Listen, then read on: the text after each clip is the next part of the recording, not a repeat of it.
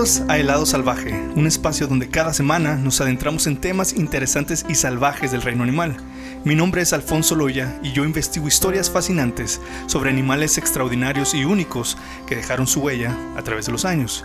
Además, les relataré datos curiosos sobre especies extintas o en peligro de extinción y trataré de compartirles mi amor y pasión por la vida salvaje que desarrollé durante mi infancia. Hoy, como de costumbre, se encuentra con nosotros Nancy Loya, nuestra coanfitriona. ¿Cómo estás, Nancy? Bien, bien, bien. Feliz de estar aquí. Otro episodio. ¿Cuál es el cuarto? Tercero. Tercero. Tercero de la segunda temporada. Tercero de la segunda Ya mero es. Navidad, la semana que entra es Navidad. Sí, de hecho. Sí. Entonces, ya le pediste tu. Ya le hiciste tu, Sí, tu lista santa. Un Tesla. Antes la. Pues hoy, como invitado especial, tenemos a un buen amigo. Hemos colaborado en varios proyectos. No sé si te, te acuerdas, ahorita hablamos de eso. Jonathan Lucero. ¿Cómo estás, Jonah? Muy bien, muy bien, muchas gracias. Estoy muy contento de estar aquí. Emocionado, de hecho, no, en serio. Sí, sí. está suave. Ah, está suave. Oye, tienes voz de locutor. sí, está chida. No bien, bien, bien, bien. Ahora van a escuchar ese. Sí, sí, pues de hecho, cuando estaba creciendo yo era locutor. Ah, ay. Sí, cuando me bañaba yo narraba mis... Y Jonas se agarra la cabellera. No te creas. No, pero sí No, pero gracias, chida. chido. Oye, Jonathan, ¿te acuerdas la primera vez que. Bueno, cuando te conocí, creo que fue en un proyecto. ¿Te acuerdas cuál fue? Se me hace que era el proyecto... Estamos en un camión. Eh, oh, no me acordaba de ese. se me hace The que... Thai Princess. Sí, no, el de Seahawk, no me acordaba de Sí, ese. Seahawk. Una, un cortometraje que produc- produje y saliste ahí en el camión, ¿verdad? Sí, sí. No, ese no fue el primero, ¿sí? ¿No? Porque después me acuerdo que hicimos el video musical de Soul Parade y Ese saliste. sí, ajá. Y luego saliste en la película de La Luz que, que dirigimos. Sí, sí, sí, sí. Me acuerdo que te metiste al río. Les dije, ok, acción. Sí, sí, sí. Y se iban a meter al río Bravo. Y luego no corté. Porque pensé que no se iban a meter, ¿tú me entiendes? Y luego este compa así como, como, mi teléfono, mi teléfono lo traía en el, en el pantalón. Sí. Pero todo real. Todo real. sí. Y luego en un comercial que hicimos también, ¿te acuerdas? Con Sí. Para Raves. Sí, sí, ajá. Y luego también, este, se me hace... que- Ah, no, sí, era el mismo, el mismo video musical. Se me hace que era el de So Parade cuando estaba caminando ahí por la... Por la calle, Por la montana, sí, sí, sí, sí. Era el mismo video. Sí, es cuando tenía cabellera, ya no tengo. Ah, ¿Pueden sí, es cierto. Me trasquilé. Y pues ahora el podcast, qué chido. Sí, gracias. De nuevo muy eh, estar aquí para aprender sobre los animales de la vida salvaje. Te va a gustar este tema, estoy seguro. Pero antes de empezar, quiero invitarlos a todos a que se suscriban a nuestro canal de YouTube eh, y también a Spotify o cualquier plataforma de podcast que ustedes prefieran. Déjenos sus reviews en Apple Podcast y pónganos cinco estrellas. Síganos en todas las redes sociales, Instagram, Facebook, también ya estamos en TikTok y en Twitter. Y estamos en todos lados como arroba helado salvaje podcast. En, en YouTube pon- y pues en todo, pónganle la campanita para que agarren nuestras notificaciones, cuando hacemos posts, cuando tenemos videos nuevos, para que sean los primeritos en, en verlos y en escucharlos. Así es, hermana. Amén. Así es. No, no, pues. Hallelujah, praise the Lord. Pues sí, ya estamos listos. Praise the Lord. praise Preach. the Lord, Jesus. Racista. Bueno, por el acento que hiciste. Es. It's called Southern. Ok. Cortamos. Así que si ya estamos listos, acompáñenos mientras nos adentramos en el lado salvaje con Liberen a Keiko.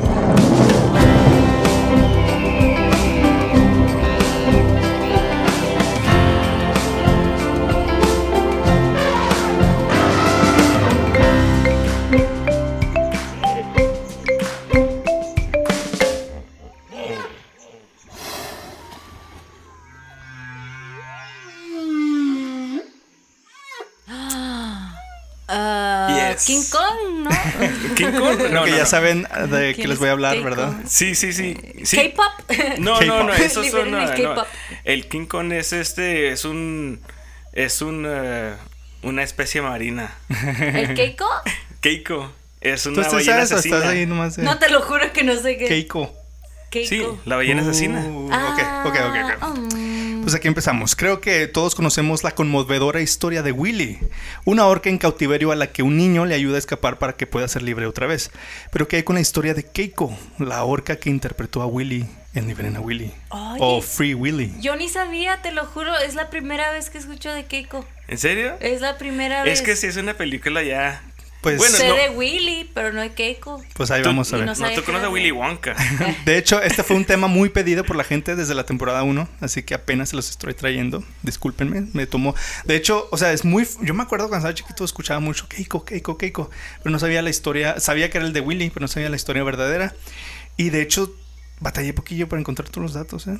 Pues Sí, le, tuve que, le tuve que estar escarbando mucho para no, ver los no me datos. que juzguen, son. no me juzguen mi ignorancia. No, es que es, es una, es una película de, de los noventas. Sí, Sí, pero no les voy a hablar de la película. Y sabes, ni del- siquiera he visto la película.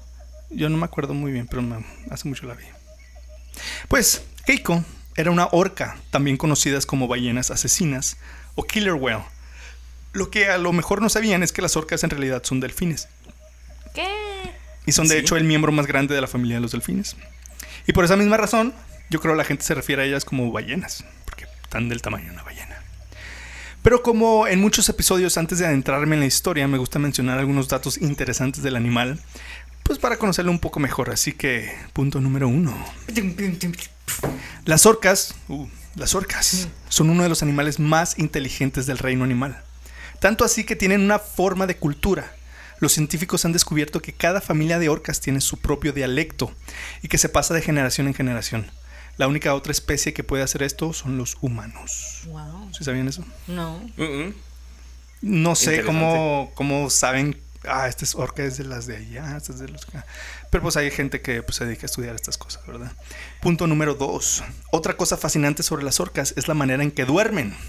Se sabe que a diferencia de los humanos, las orcas tienen que recordar que tienen que respirar cuando duermen. Así que solo una parte de su cerebro descansa mientras otra parte se queda despierta y alerta para controlar la respiración. Imagínate, estás Cansado. dormido y lo. Oh, se me olvidó respirar. Sí, no, espérate, pero a consecuencia de eso dejan un ojo abierto. Entonces duerman así. Pero ¿a poco tienes que tener el rojo abierto para estar despierto? Las orcas sí. Luces. Tú- Yo Tú no, te puedes este, relacionar, no te puedes identificar porque no lo tienes que hacer, pero las orcas sí. Está raro, ¿no? Pues está padre la gente que estudia esto y se da cuenta de estas cosas. Sí. ¿Cómo O sea, harán? La verdad, o sea, tú ahorita me acabas de decir que los animales marinos son tus favoritos, ¿verdad? Sí. La verdad, yo no estoy muy familiarizado con los animales marinos, pero de todos los marinos, la orca es mi favorita. Y, y cuando estuve eh, investigando este caso, me puse a ver, pues, eh, aprender más de las orcas y wow, está bien padre todo lo que hacen. También bonitas, la verdad. Eso sí. Sí. Bueno, son mis favoritos, pero no sé tanto de. Pero te gustan, a mí casi Sí, no me sí, llama sí. la atención lo marino, me llama más la atención lo terrestre. Pero de lo marino, esta es mi favorita. Punto número 3. Las orcas están entre los mamíferos marinos más rápidos, ya que pueden alcanzar velocidades de hasta 57 kilómetros por hora o 24 millas por hora. Me imagino que también por lo grandote, ¿no? Por lo grandote son Yo creo. rápidos. Sí. Mm, Pues pues, yo creo eso debería alentarlos más, ¿no? Porque tienen que mover más peso. Sí, pero a la, a la misma vez Ah, es como pues más empuja. área que pueden sí, cierto, y, propulsionar y con la el- cola. y mientras mueven más corriente, la, la corriente se mueve con ellos. Es como. O mueven más el agua y el agua está más fuerte y los.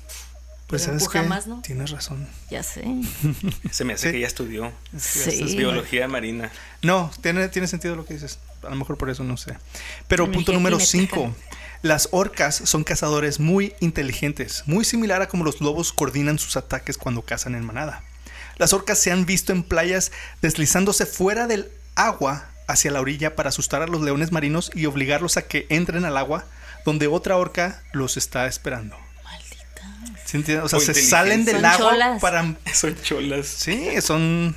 Embuste... ¿Cómo se dice? ¿Embusteras? No. Embusteras. Eh, ah, ambush. Bandoleras. Ah, Ambush, no, ah, no se dice embusteras. Ambucheras. Buchonas. Buchonas son. Son son No, ah, Son las emboscada. vacas. Em- ¿Serán de ambush Riverside? emboscada. Ah, estás bien. Le dicen la 69. Le dicen la 69, sí, sí. Oigan, otra, otra increíble, otra increíble técnica que tienen al cazar es causar causan grandes olas en témpanos de hielo para que sus víctimas caigan al agua donde es más fácil atraparlos. Y esas técnicas se las enseñan a los jóvenes y se van pasando de generación en generación. O sea, tienen como sus tradiciones. Tienen su... Tienen un su sistema bien fregón. Tienen su kung fu, su, como su estilo de... ¿Cómo se dice? Su modus, Su modus, modus opo- operandi. Ujú.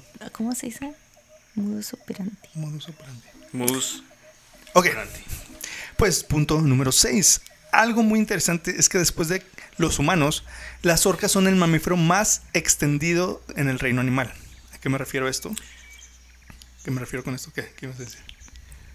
A ver. Ah. Pues que desde el mar Arábigo hasta el Golfo de México, desde las aguas costeras de Japón hasta el Océano Atlántico y desde las aguas del Ártico hasta la Antártida, estos mamíferos, mamíferos habitan cada océano del mundo. Su rango extremadamente amplio e impredecibles movimientos hacen que sea difícil conocer la población mundial. e- Sí, ah, es difícil conocer la población mundial exacta, pero se cree que son más de 50.000 individuos. Pues sí, de, seguro porque se mueven de, de Sí. costa a costa, de mar a mar. Y Ahorita voy a océano. llegar un poquito más a eso, pero sí hay, hay algunas, un tipo que se, que se mueve mucho de mar en mar y hay otros que se quedan donde están. Punto número 7. Las orcas hembras tienen una esperanza de vida más larga que los machos. Las estadísticas muestran que el promedio de las orcas macho en estado salvaje viven unos 30 años, mientras que las hembras viven unos 50 años. Porque las hembras no hacen parkour. La- Es lo que iba a decir. los, los machos hacen más tarugadas, ¿verdad? Eh. Sí, como los humanos. Ah, pues dijiste ¿No has, vi- los no has humanos. visto los videos de, de ay caramba de las orcas? Orca Edition. Sin embargo, existió una hembra que vivió más de 100 años en estado salvaje. Su nombre era, era Granny y murió apenas en el 2016. ah, Granny como abuelita. Mm. Hoy en día la orca más longeva vive en SeaWorld en San Diego. Se llama Corky y tiene 56 años. Mm, Pero todas tristes. ¿no? Pues sí. sí. No y ahorita voy a hablar un poquito más de eso, de las orcas en Oye- cautiverio. Oye, una pregunta. ¿Hay diferentes tipos de orcas? Sí, ahorita voy a llegar a eso. También las hembras normalmente se reproducen entre las edades de 15 a los 40 años. Ah, también los humanos. Tienen ah, menopausia. Pasan por la menopausia. Ah, punto número 8. Las orcas no tienen un sistema olfativo, lo que significa que probablemente no tengan sentido del olfato. Aunque esto pueda parecer una desventaja, en realidad tiene mucho sentido. A diferencia de los tiburones que usan el olfato para rastrear a sus presas, las orcas usan un agudo, oí- agudo Oído. oído para pra- practicar la ecolocalización, produciendo sonidos y escuchando ecos para saber si hay objetos o animales en su entorno. La ausencia de este sistema olfativo está presente en todos los delfines y en la mayoría de las ballenas dentadas, así que las orcas no están solas en esta deficiencia. Tiene sentido. Sí sabía que usaban mucho su, Sí, como su sonar más o oído y las, y las ondas. Imagínate tratar de oler así en el agua. Metes la casa y. Pues los, los tiburones tienen el olfato muy sensible. Te Y tragas todo lo que huele. Ellos huelen la sangre a kilómetros de distancia. Pero esto no es sobre los tiburones, es sobre las orcas. Así que, Oiga. Fuchilas. Óigame, no mi orco. Así que punto número 9. Las orcas tienen el segundo cerebro más grande de cualquier mamífero marino, solo superado por los cachalotes. ¿Sabes cuáles son los cachalotes?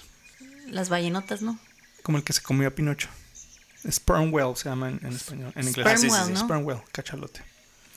Algunos científicos usan el tamaño del cerebro, es, específicamente la relación entre el peso del cerebro, y el peso del cuerpo, para medir aproximadamente la inteligencia. Según esta medida, el tamaño del cerebro de la orca es 2.5 veces más grande que el promedio, promedio de otros animales. Sin embargo, debido a las impresionantes habilidades sociales, lingüísticas y ecolocalización de las orcas, se cree que su inteligencia supera por mucho lo que sugiere el tamaño de su cerebro.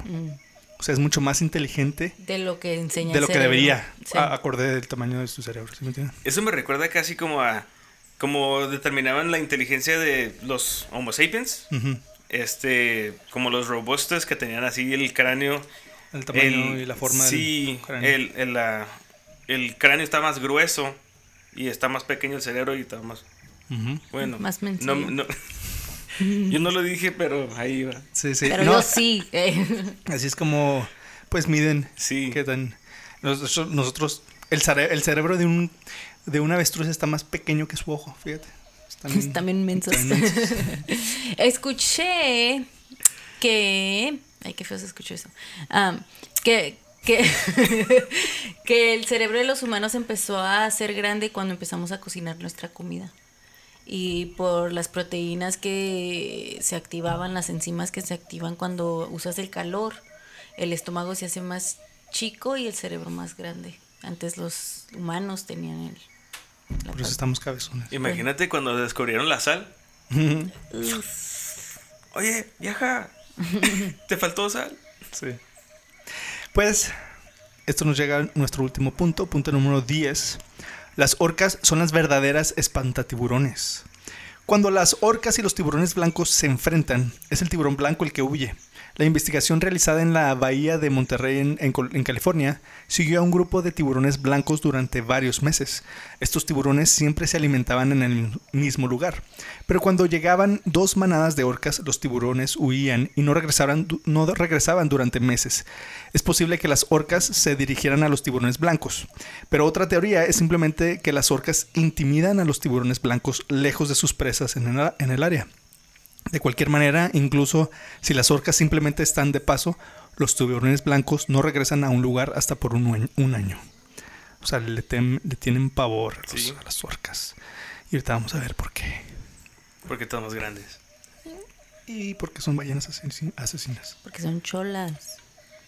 Pues muy rápidamente quisiera mencionarle- mencionarles que existen tres tipos de orca. A ver. ¿Con la bolsa? ¿Con la soga y con las manos? No, yo no sabía esto. Hasta que me puse a investigar. Están las resident orcas o orcas residentes. Estas orcas son llamadas residentes porque normalmente tienen un área de distribución más pequeña y su dieta se compone de peces principalmente del salmón y del bacalao. A ambos lados del Pacífico Norte hay dos comunidades de orcas residentes, las orcas del sur y las orcas del norte. Entonces, estas son las, Las orcas cholas. residentes. Las cholas. Son las que se quedan en un lugar. El otro tipo de orcas son las, trans- las transient orcas o orcas transi- transitorias. Es Trans-Siberian Orchestra. No, transitorias.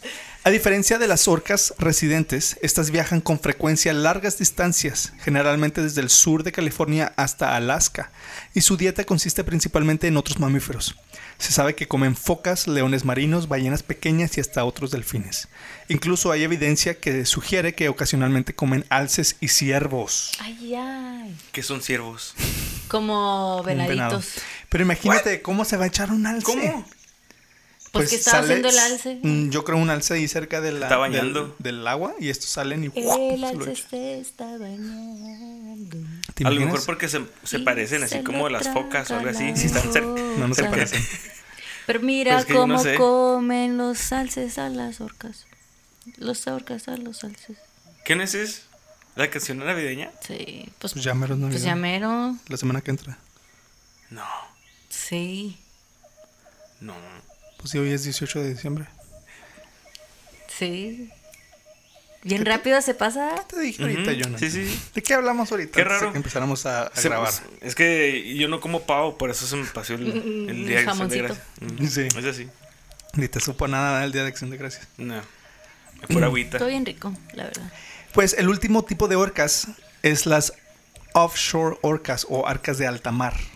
En realidad no se sabe mucho sobre estas orcas todavía, pero se cree que su dieta consiste en tiburones y otros peces bastante grandes, y generalmente se ven en grupos de más de 20 individuos. También se cree que las orcas de alta mar están más relacionadas con las orcas residentes por su físico y por la vocalización que usan. Yo me estuve, estuve viendo un chorro de, de fotos de orcas y me fijé que su, su aleta dorsal, el piquito que tiene en, en la espalda, era diferente en muchas. Y ya me puse a ver, dije, son diferentes, pero a ver, ¿por qué? Y ya me puse a ver, creo que las residentes tienen el, la aleta dorsal así bien, bien picuda, bien larga y casi inclinada poquito para enfrente. Sí. Y luego a veces se dobla así.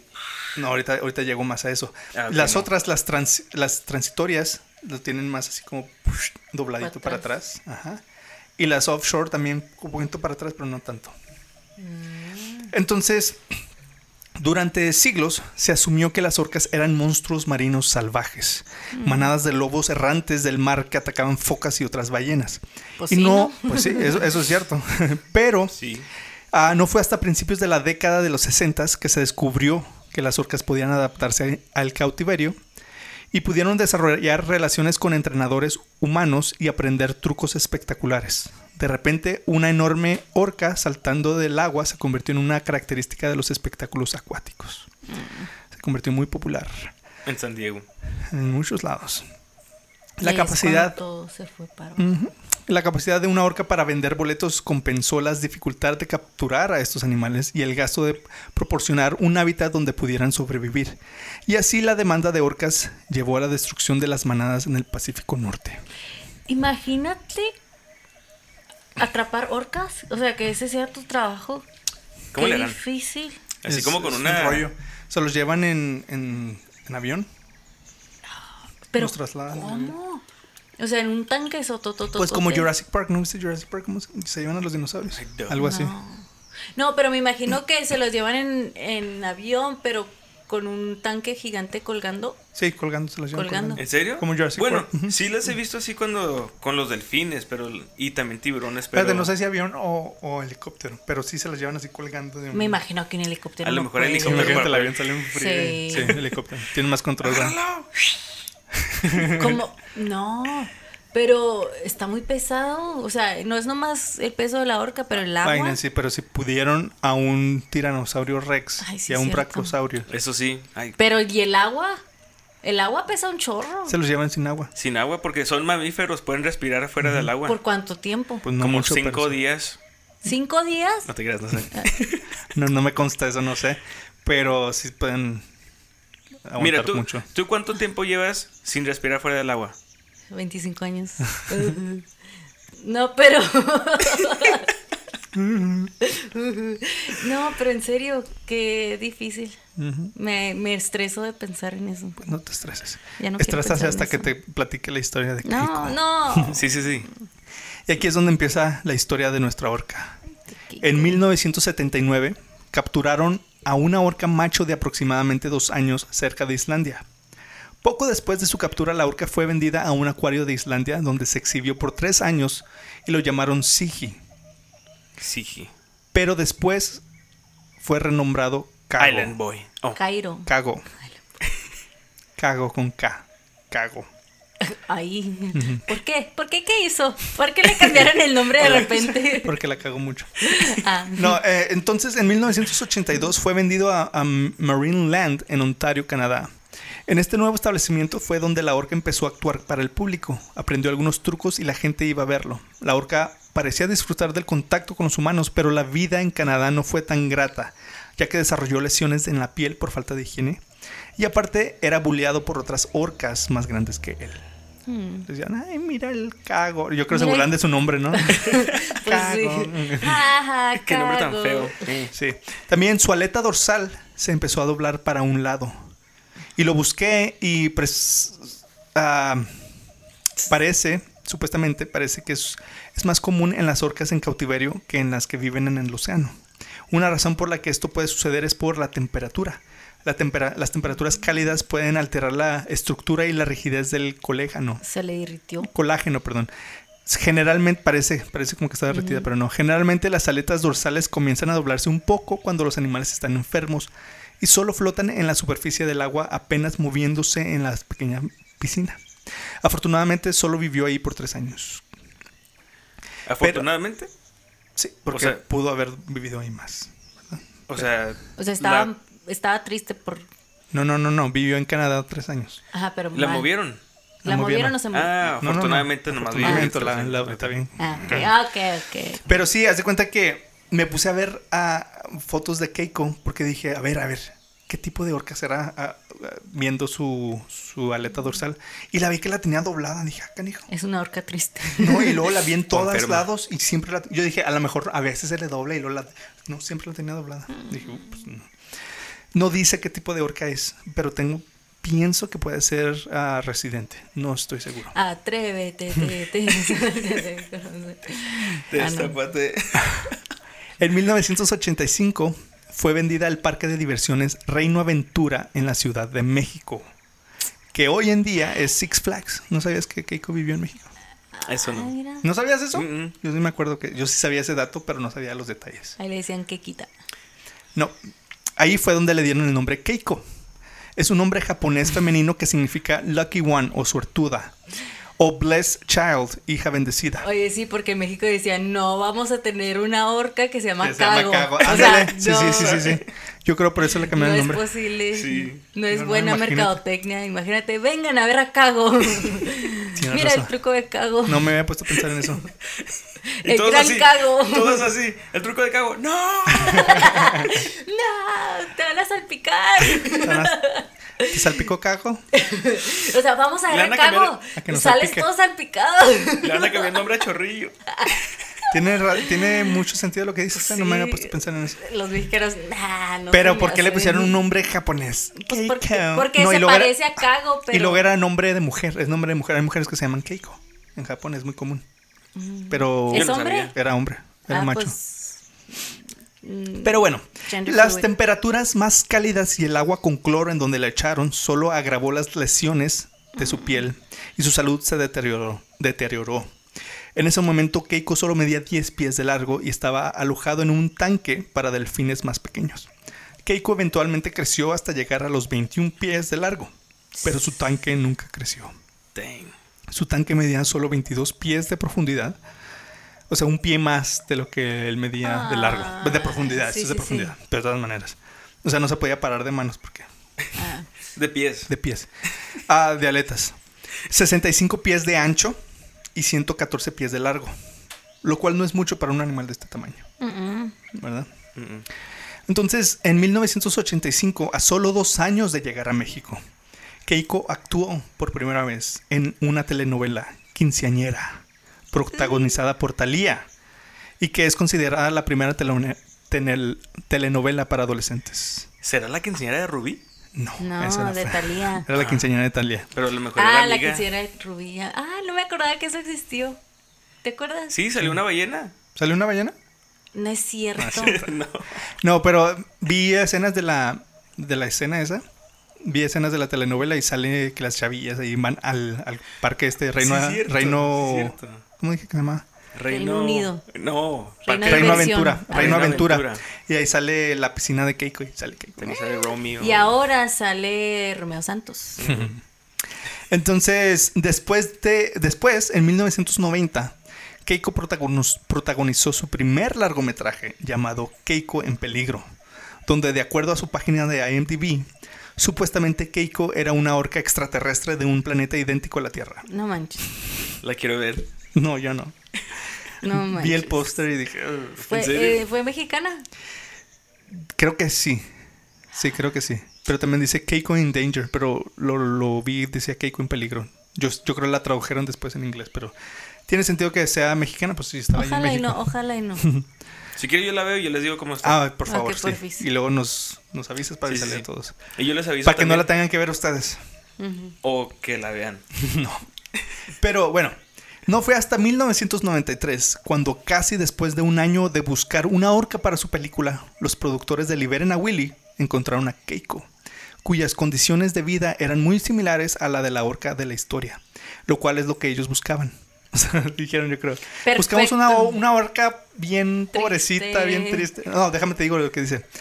Solo en un tanque de un parque marino humilde. Ah, no, perdón. Solo en un tanque de un parque marino humilde. Eso es lo que buscaban. Una orca sola que esté en un parque marino la- humilde. O sea, ver. humilde se refiere a todo Pobrecito. jodido, Sí, todo sí. fregado. A ver, Keiko, ponte triste. Ah, ¿cómo Eso es, un- una foca. Eso. Ah. Es un perro.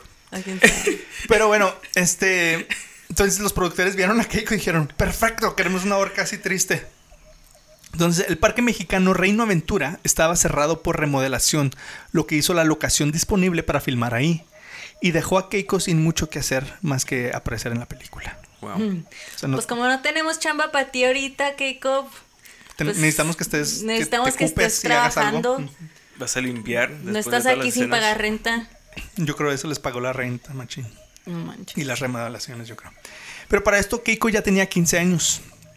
Aprendía muy rápido, dijo Tim Desmond, uno de los entrenadores estadounidenses de mamíferos marinos que trabajó con Keiko y sus entrenadores mexicanos. Era extremadamente curioso, dijo. siempre interesado en todo lo que sucedía a su alrededor.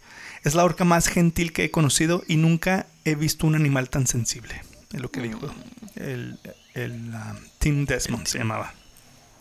Pues para no hacérselas tan larga, la película fue un exitazo mundial. Y Keiko se convirtió en una celebridad internacional de la noche a la mañana. Nadie jamás se hubiera imaginado el impacto que esta película iba a traer. Pero ese mismo éxito planteó un dilema moral para el estudio, los cineastas y su público. ¿Cómo podían animar el salto, de el salto final de Willy a la libertad sabiendo que Keiko, la verdadera orca, vivía en condiciones menos que adecuadas? Es lo que iba a preguntar. ¿Esa escena fue real o...? No, era CGI. ¿En serio? Sí, fue CGI. Bueno, Es que- no me acuerdo. triste.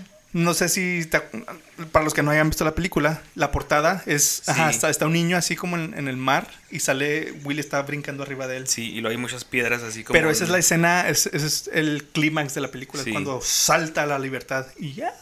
Entonces, esa, esa no era Keiko, era, Entonces, ¿no la era liberaron? CGI. No, no lo liberaron. Era CGI. triste. Sí. Ya empezaron con el agüite ya. ¿Agüita? ¿Agüita? Agüite. Salud. Pues los cineastas agregaron un mensaje al final de la película, dirigiéndose a cualquier persona interesada en salvar ballenas, pidiendo que llamaran al 1-800-4 Wells. El número pertenecía al Earth Island Institute, un grupo ambientalista, pero el número de llamadas sorprendió a todos los involucrados, los ejecutivos de Warner Bros., los productores y la gente de Earth Island Institute. No se imaginaron que iban a tener tantas llamadas. Ah, ok, ok. Y no solo la cantidad de llamadas, sino el hecho de que muchas de las personas que llamaban preguntaban algo que no habían anticipado. Seguros salven, seguro, salven a las ballenas salvajes, pero más concretamente, ¿qué pasó con Willy? David Phillips en Earth Island Institute dijo, no teníamos idea de que esta, de esto involucraría... Déjame empiezo otra vez. No teníamos idea de que esto involucraría a Keiko como individuo. En, este momen- en ese momento, él era solo un accesorio en la película. Por supuesto, todos se habían enamorado de él. El elenco estaba enamorado de él. Todos los que se acercaban a él contraían el virus Keiko, dijo. Pero el fenómeno, el fenómeno del liberen a Willy atrajo mucha controversia entre los activistas de derechos de animales y entre el público joven, en especial los niños que vieron la película más de una vez. Y querían que Keiko, la orca verdadera, tuviera el mismo final feliz que Willy en la película. Pues sí. Pues sí, imagínate, o sea, ven los niños la película bien inspiradora de que, ay, que salven a las ballenas y todo, y lo. Y Keiko, no, ahí sigue atrapada. Sí, no. ¿Y si la liberaron siempre? Ah, dices que no, ¿verdad? Ahorita te platico. no, no te platico. Cuenta una de las productoras de la película, Lauren Schuller Donner, que después de una proyección de investigación inicial, o sea, esos early screenings que hacen, un hombre se acercó a ella y le ofreció 10 dólares y le dijo, tenga, usa este dinero para salvar a las ballenas. Y quédese con el cambio. Y si no, no es suficiente. Y ahí fue cuando dijo ella, ah, caray, esto Sí. va Está para otro lado. ajá. Sí. Va para otro Una lado, no era lo que nosotros tenemos planeado. Niños de todo el mundo mandaban cartas al parque acuático y al estudio de la película Warner Brothers pidiendo que liberen a Keiko. Mandaban dibujos de Keiko con la frase Free Keiko o liberen a Keiko. Ah, Mary Frampton, fundadora de Save Our Coast y Malibu Dolphin Watch, comentó que Free Willy es más que el título de una fantasía de eh, que una fantasía, perdón. Se ha convertido en un grito de guerra por los derechos de las bestias cautivas. La película es una maravillosa fantasía sobre la libertad y sin embargo Willy sigue en cautiverio. Lástima que la vida no imite el arte, pero tal vez podamos asegurarnos de que lo haga pues Mary Frampton estuvo ocupada haciendo llamadas tratando de obtener apoyo para la, la mudanza de Keiko desde la Ciudad de México y finalmente de regreso a la naturaleza. Eso era el plan, ¿verdad? Pero dijo que los parques marinos en Estados Unidos no querían cooperar porque, lo cito, no quieren sentar un precedente para la liberación de orcas. Mm, Como diciendo, no queremos empezar porque después, después- van a querer empezar a a liberar, todas las Sí. orcas. Exactamente. Y todavía, Y es un negocio negocio, es un todavía. negocio. Todavía tienen sus, la clientela. Brad Andrews, director del zoológico de SeaWorld, dijo, no dimos, nos dimos cuenta de que la película no representaba lo que estábamos haciendo o de, que se o de qué se trata SeaWorld. Dijo, que tiene, tiene 18 orcas entre un total de, dos, de 425 mamíferos marinos en sus diversos acuarios. En la película, el propietario del parque marino ficticio es codicioso y solo le preocupaba el dinero que Willy podría obtener. Una posición que SeaWorld rechaza. Ah, ¿a poco? Eso es lo que dijo. ¿A poco? No es, no es un buen mensaje, dijo. No deberían simplemente dejarlos ir. Es posible que otras ballenas no la acepten. Es posible que no pueda buscar toda la comida que necesita y que no esté preparada para los rigores y el estrés de la naturaleza. Ok, pero espérate. Aquí es donde tengo un conflicto. Ok, y eso sí se entiende, pero la razón de Sí que... tiene sentido lo que dijo, Ajá, pero- pero, la razón de que ese animal está en la posición en la que está, vulnerable, que a lo mejor ya no va a poder regresar a Pues la es culpa del naturaleza, humano, es obviamente. por la industria de, de eso, de explotación de animales. Y fue de las primeras orcas que fue capturada en la libertad. Entonces, entonces, ok, está, está ayudando ahorita a los animales que tiene ahí porque a lo mejor no pueden regresar al cautiverio, pero es la industria en sí la que es la es como un círculo tóxico. Es un círculo vicioso, Vicioso, porque ajá. una vez que pone que en- pone que nomás necesiten dos animales ah, nomás necesitan capturar dos animales de la naturaleza, un macho y una hembra. Ya después de ahí Sí. se va siguiendo una generación de animales nacidos en cautiverio, que obviamente no pueden regresar a la naturaleza porque han, han nacido en cautiverio, pero así se sigue y se sigue, y se, sigue, y se sigue, y se sigue.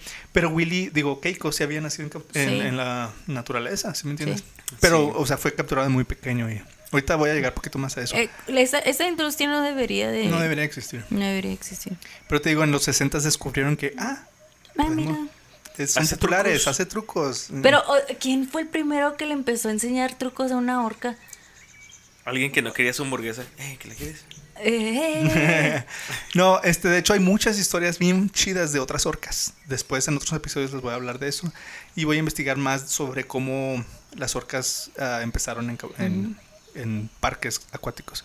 Pero hay muchas, muchas orcas famosas que Sí, después tienes voy a hablar. razón. Tuviera raro, ¿no? Así como que cómo descubrieron así. Ah, esa ballena hizo esto.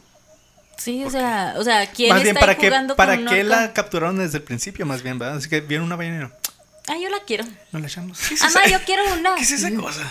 Sí, pues no, no sé, no tengo idea. Pero Está loca.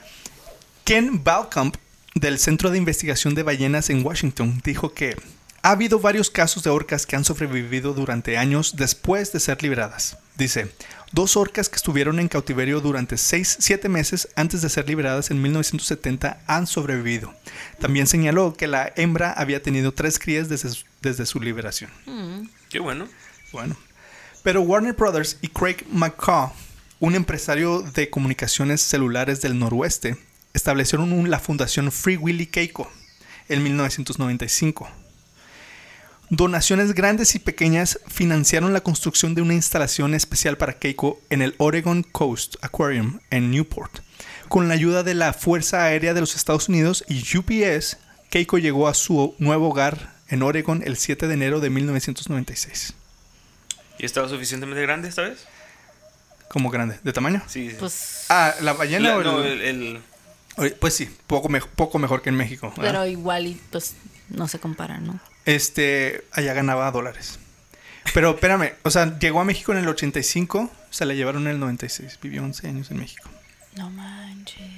Y ahí grabó la película de, de. Willy y todo. O sea, ahí se hizo famosa más bien. En México. ¡Uh, México! Ti- Tiene sus reales fans en México. Bueno, pero... México nunca cambia. No, no, sí, por favor, cambia. Ya, sí, no, cambia. ya no capturan ya, ballenas Ya párenle con las ballenas. Keiko prosperó en su nuevo entorno, aumentó de peso y su salud general parecía haber mejorado. Está machonchito. Eh, Como que ganó. Sí, pues es Carnes. como dicen cuando te, te pones gordito, uno está contento. También se convirtió en una gran atracción en el acuario. Pero esto planteó uno un segundo dilema. Se suponía que Keiko sería liberado en la naturaleza. Su estadía en Oregón solo podría ser temporal, Sí, hasta pues que sí. su salud mejorara lo suficiente como para ser liberado en la naturaleza. Pero ya como que estaban muy cómodos con él Sí, en Oregón. dijeron, ay, ¿sabes Yo creo que no dijeron, está- sí, ya, ya no la robamos de los mexicanos, ahora no la quedamos. Pero muchos biólogos marinos sintieron que esto no era realista. Habiendo dependido de los humanos durante tantos años, dudaban que Keiko pudiera aprender a sobrevivir solo por su cuenta. Así que Keiko empezó unas sesiones de entrenamiento donde lo enseñaban a cazar por sí solo y a cómo comportarse como una orca salvaje. Me imagino el entrenador. No, eso sí, uh. No hay, uh. Vi un documental sobre esto. No, es que está muy viejo. Es de esos documentales gachos que te Sí. ponen en la escuela antes. Sí, sí, sí. Ahora los documentales son bien chidos, bien entretenidos, hasta graciosos. Pero ese era bien gachillo y pues... Pero lo vi y dice una de las entrenadoras, dice, eran, eran humanos enseñándole a una orca cómo ser una orca. Como orcar. Cómo orcar. Inglés sin barreras. Orcas Más sin o barrera. Este, y luego el 9 de septiembre, en 1998, Keiko dejó Oregon. Fue trasladado en avión a una bahía protegida en Islandia. Era parte de su entrenamiento. Nadar en el océano fuera de la bahía. Lo están, o sea, como que, ok, ya pasó esa fase del entrenamiento. Ahora vamos a llevarte ahí donde es, a ver cómo reacciona al- al- a la temperatura del agua, cómo reacciona a todo eso. Ahora sí se convirtió en Island Y Boy. dijo, ay no, tengo frío. No, ahorita eso voy a no. llegar a eso. Ahorita Ah. voy a llegar a eso. Estás foreshadowing lo que va a pasar. Sí, sí. Es que soy inteligente yo.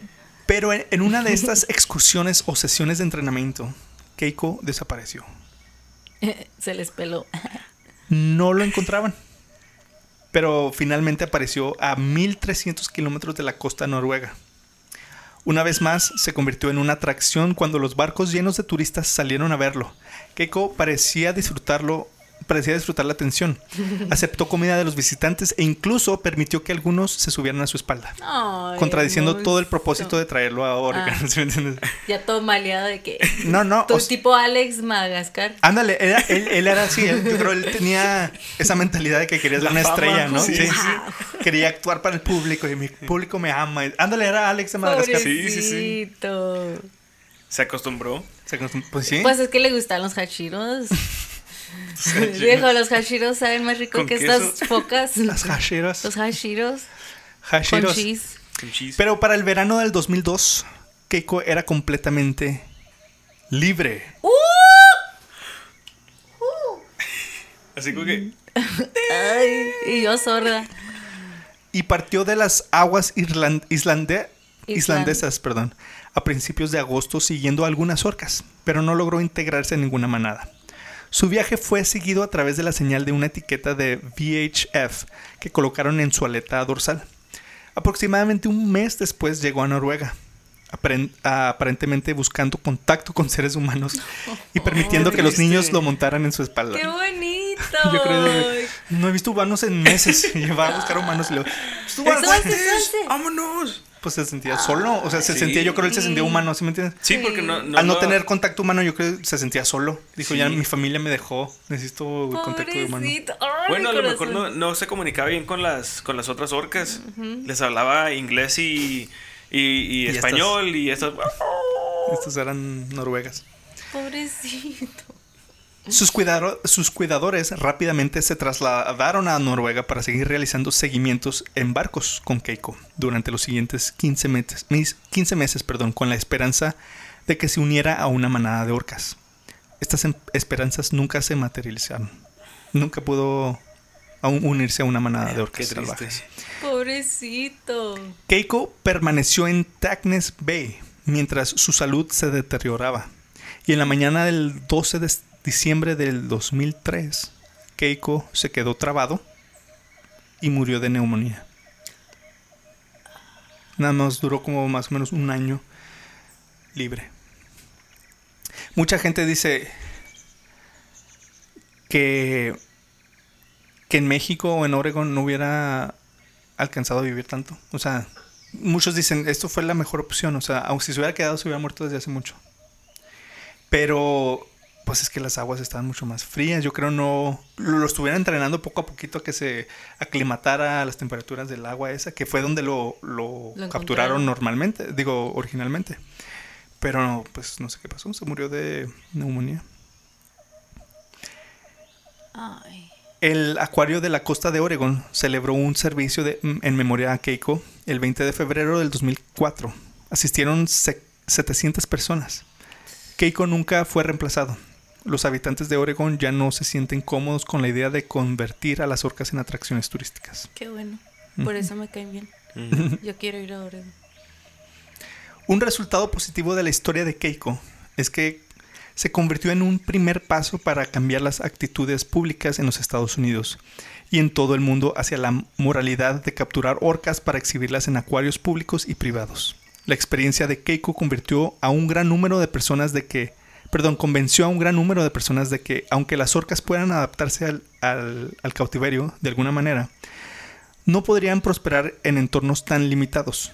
A diferencia de las historias de la, de la historia de la orca de Free Willy, la experiencia de Keiko demostró que incluso con las mejores intenciones y la guía y el apoyo de los biólogos marinos, era extremadamente difícil devolver una orca cautiva a la naturaleza. Pues sí, o sea, fue una misión imposible. Sí. Lo intentaron, tan siquiera, ¿sí me entiendes?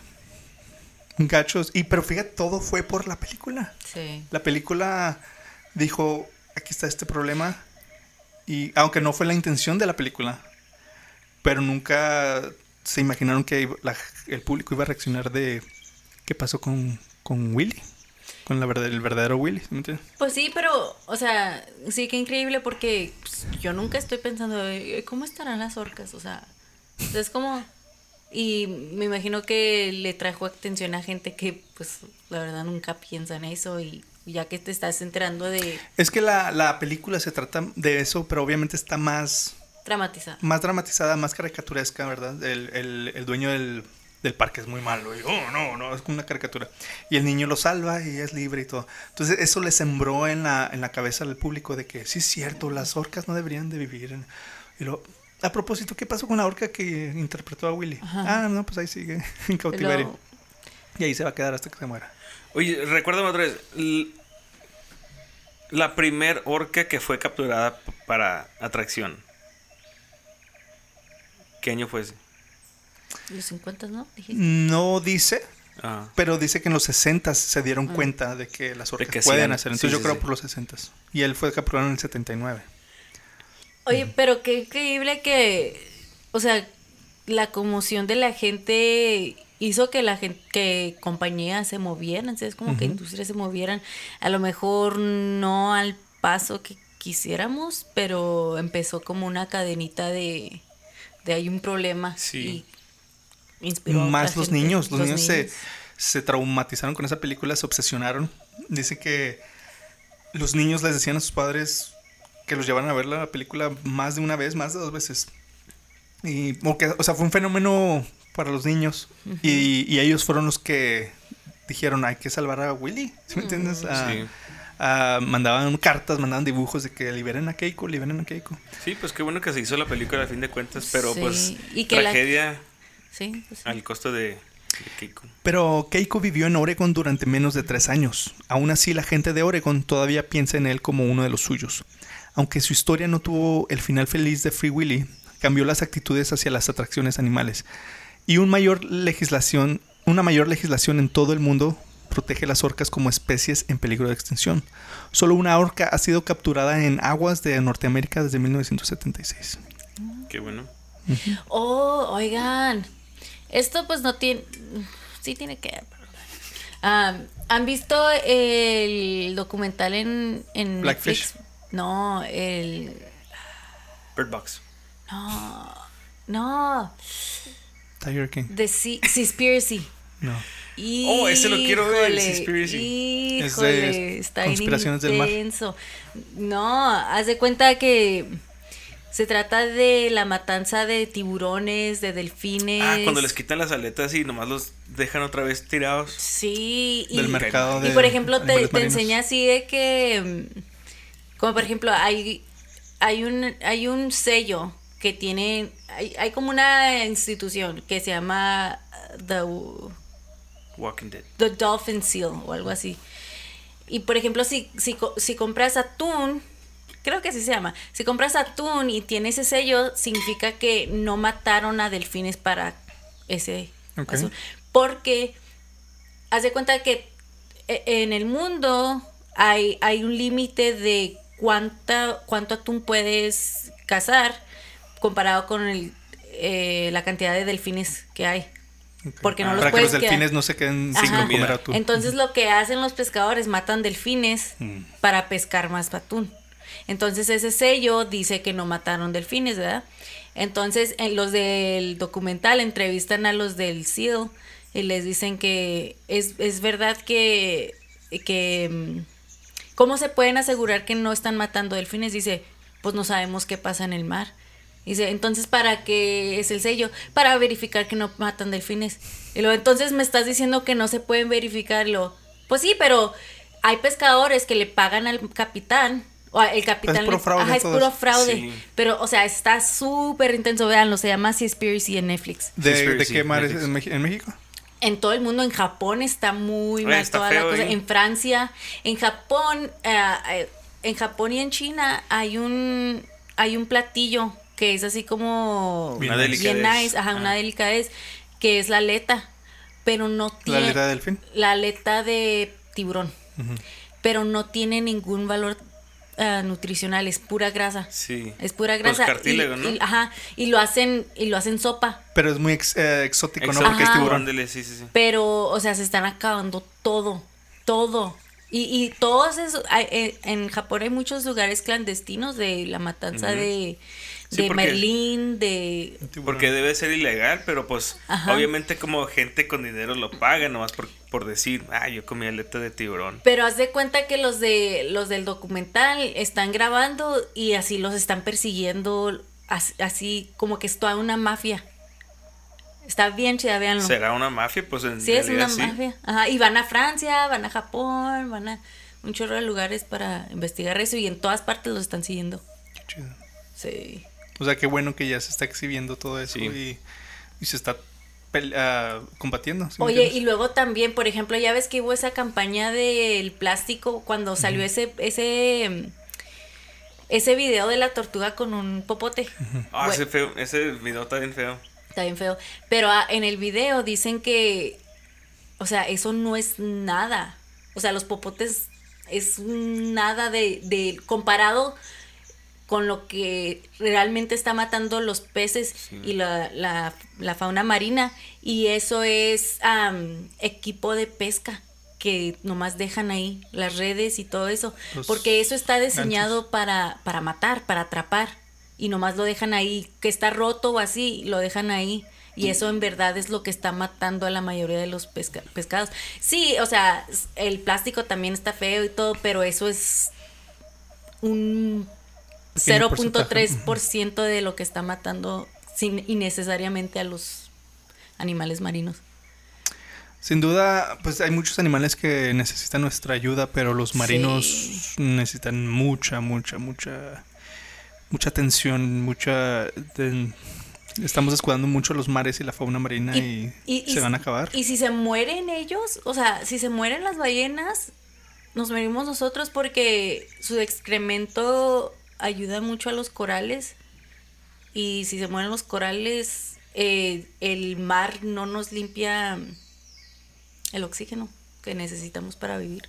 Pues sí, es como un círculo todo, o sea, ahí. todo. Quítala de ahí, no me, no me fijé que estaba en la toma.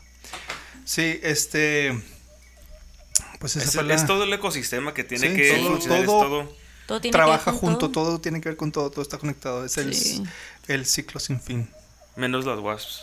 El ciclo sin fin. Y pues esta fue la triste historia de Liberen a Keiko. Creo que este. ¿Cómo se les hizo?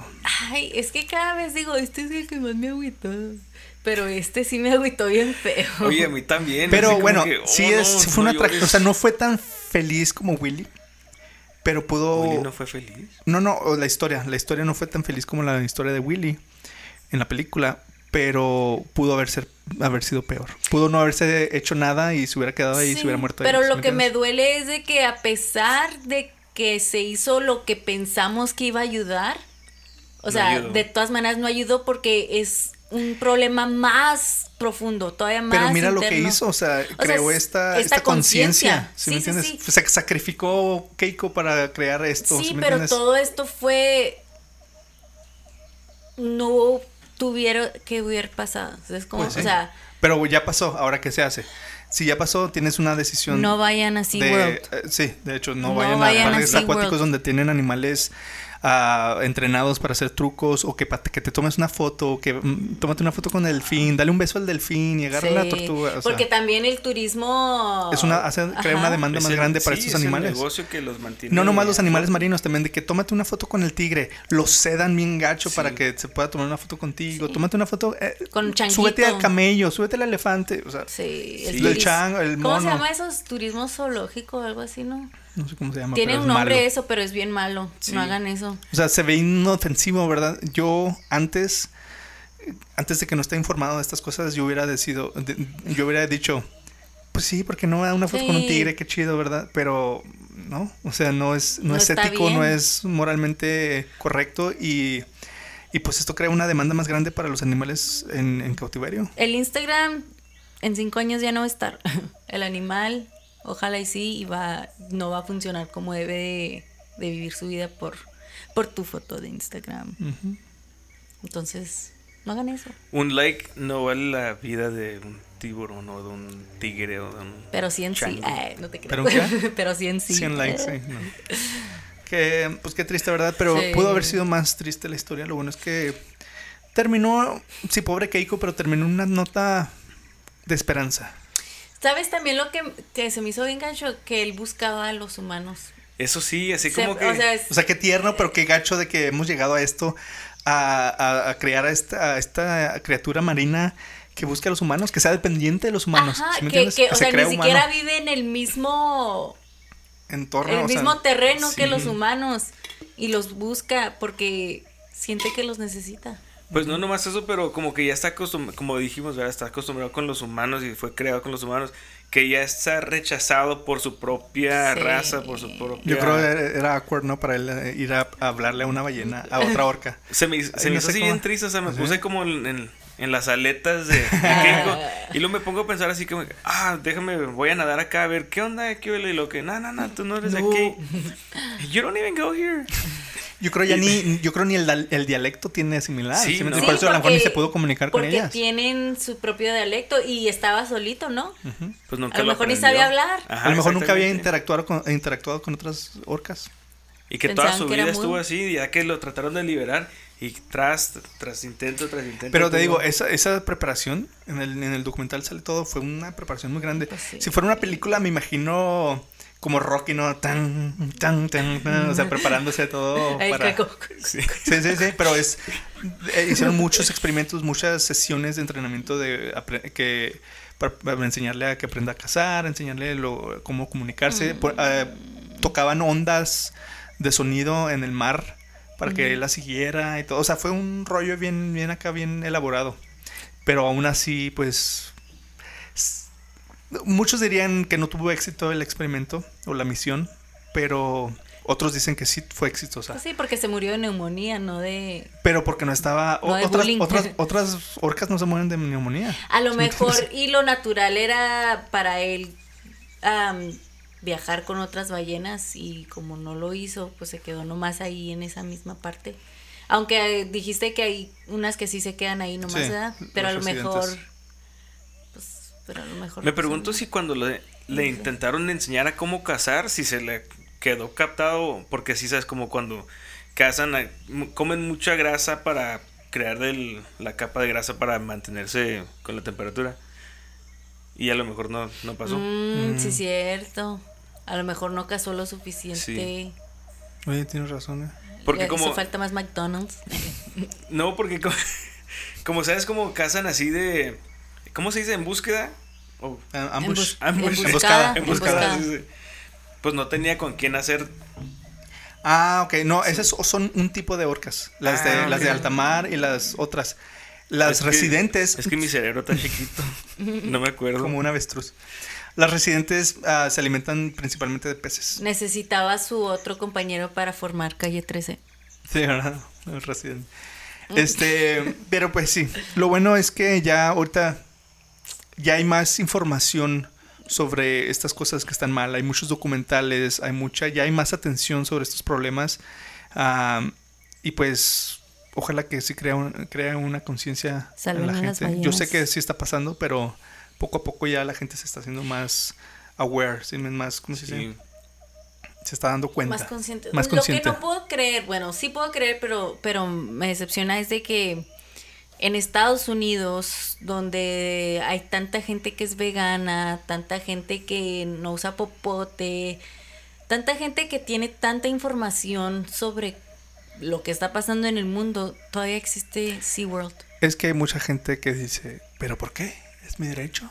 Yo soy americano, soy americano y es mi, me- mi derecho de nacimiento. Si yo quiero tener una ballena, voy a tener una ballena. Si quiero tener un arma, voy a tener un arma. O sea, eso se siente así con el derecho de que está en la constitución. Yo puedo hacer lo que quiera. Si y, quiero aprender de las ballenas sufriendo, voy a aprender de y, las y como es algo que pues siempre han tenido y des- de repente se lo quitan, dicen, ¿pero por qué? ¿Sí me entiendes? Sí. No, no, te, no razonan. Y pongan atención dónde le ponen el dinero, dónde Sí. ponen su dinero, porque el dinero habla. El dinero es el que está manteniendo todos estos lugares abiertos. Entonces, pongan atención en eso. Me pregunto, ¿saben esos, eh, esos tours que hacen así como por ejemplo en San Diego que whale watching, así que puedes ver los, las ballenas pero en barco? No estoy seguro eso si esos están Mm. libres, Mm, Sí, pues me imagino que sí, ¿no? porque si o sea, te llevan. caso, En, en México hay muchas de esas donde te llevan cabo los cabos que te llevan por donde están las ballenas y las ves ahí nomás que se. ándele. Eh, Pues eso es. sí. No estoy muy seguro, pero me imagino que es más inofensivo que tenerlas en Exactamente. cautiverio, ¿verdad? O sea, Si verlas quieren- en libertad. Sí, sí, sí, so, si quieren llevar a sus, iba a decir a sus crías, a sus bebés o lo que sea, a ver ballenas, pues tómense la oportunidad, a ver chances si ven ballenas, ah, pues eso Sí, es, me- eso no es garantizado. Y- es- pero es mejor que Y que si, verlas si encerradas. tienen alguna información de por qué eso tampoco está bien, pues infórmenos, eh, Exactamente. compartan información con nosotros de no sabe, yo no sé muy bien si, si, si está bien eso, porque a lo mejor también y tanto barco las Las avienta estresa o las algo así. sí. Pero si ustedes saben, eh, compartan información con nosotros y, y con la gente cercana a ustedes. Exacto. Este Y tipo de información es la que se debe de hacer spread, de, Sí. de- contagiar. de, pasear, de, de de pasear. pasar, de contagiar. Y con esa nota terminamos nuestro podcast. Esa fue la historia de Keiko. Así que escríbanos a nuestras redes sociales arroba helado salvaje podcast o visítenos en nuestro sitio oficial www.heladosalvaje.com y coméntenos de otros temas salvajes que les gustaría escuchar en este podcast. Déjenos su review en Apple Podcast, sus cinco estrellas, por favor. Este, fíjate que sí he recibido bastantes ah, emails y, y mensajes de haz un, uno de esto, haz de esto, haz de esto. Yo Ah, ya tengo una, más, más o menos una idea de Qué todos los suave. temas que quiero contar, pero me llegan unos nuevos y digo, oh, sí, no manches, los apunto. ¿sí me entiendes? Este fue uno que me pidieron mucho. Así que sigan haciendo eso, sigan mandando mensa- mensajes. Si ya sabían ustedes sobre Keiko, si hicieron algo, no mencioné algo que ustedes saben, luego, luego, ah, me mandan los mensajes. Y sí, mira, aquí Jonathan estaba levantando nuestra mercancía, nuestra merch. que es un- Merch. merch, que es una tazas Yeti con el logo de helado salvaje. Están bien chidas. ya tú sabes. Patrocínenos, Yeti. Sí. Este, y pues quiero agradecer a Nancy, nuestra cuan- coanfitriona, que siempre está aquí cada, cada episodio con nosotros, no se raja y tiene muchos temas chidos que, que aporta. Muchos chistecillos. Chistes malos, pero buena información. les encanta, les encanta. Así que también quiero agradecer a nuestro invitado especial, Jonathan. Muchas gracias por prestarnos tu tiempo y venir aquí a echarnos esta platicada sobre las orcas. No, muchas gracias. Yo estoy muy agradecido de nuevo. Este, muy informativo, mucha información que no sabía de las orcas. Este, me entristece. me Entristece. Un poco, sí. Mental Station. Mental Station, el Temation, de la Ballenation. Sí. Este, no, sí, pero en realidad como que te abre la mente, ¿verdad? Sí, Así como sí, que sí, sí. Uno puede pensar que está haciendo algo sin, sin daño, ¿verdad? Que no sea daño y de repente como que, ah, estoy Yo- haciendo todo este rollo y... No te das mal. cuenta. Lo gacho es de que por cada, casi todo lo que hacemos y casi todo lo que consumimos alguien está sufriendo. Sí. La sí. ropa, la comida, o sea, casi, lamentablemente todo en esta vida tiene sufrimiento. Sí, mi El abuelita que me estaba tejiendo mi- Pues sí, sí. sus deditos. Pues esa es la naturaleza. mucho. Ciclo sin fin.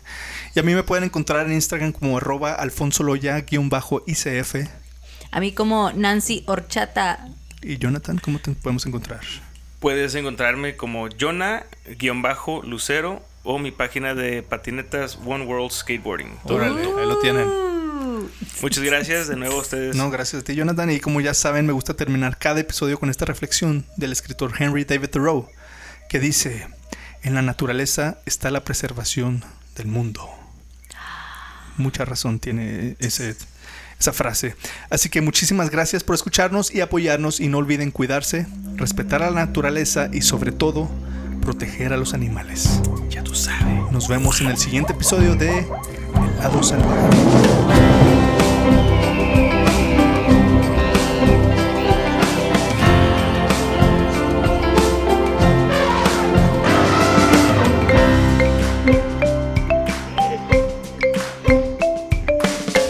Caso cerrado. He dicho, caso cerrado. ¡Que pase, desgraciado! Oye, este fue el, el- el- sandwichero. el primer episodio donde no tocaron a Ya los... sé, porque la última Yo lo vez te acabo de enojaste tocar. conmigo. No, no me enojé. Yo, yo lo acabo de tocar. me pateó. Este... Oye, yo lo acabo de tocar. No, no, pero muchos lo agarran. y- Ah, ok.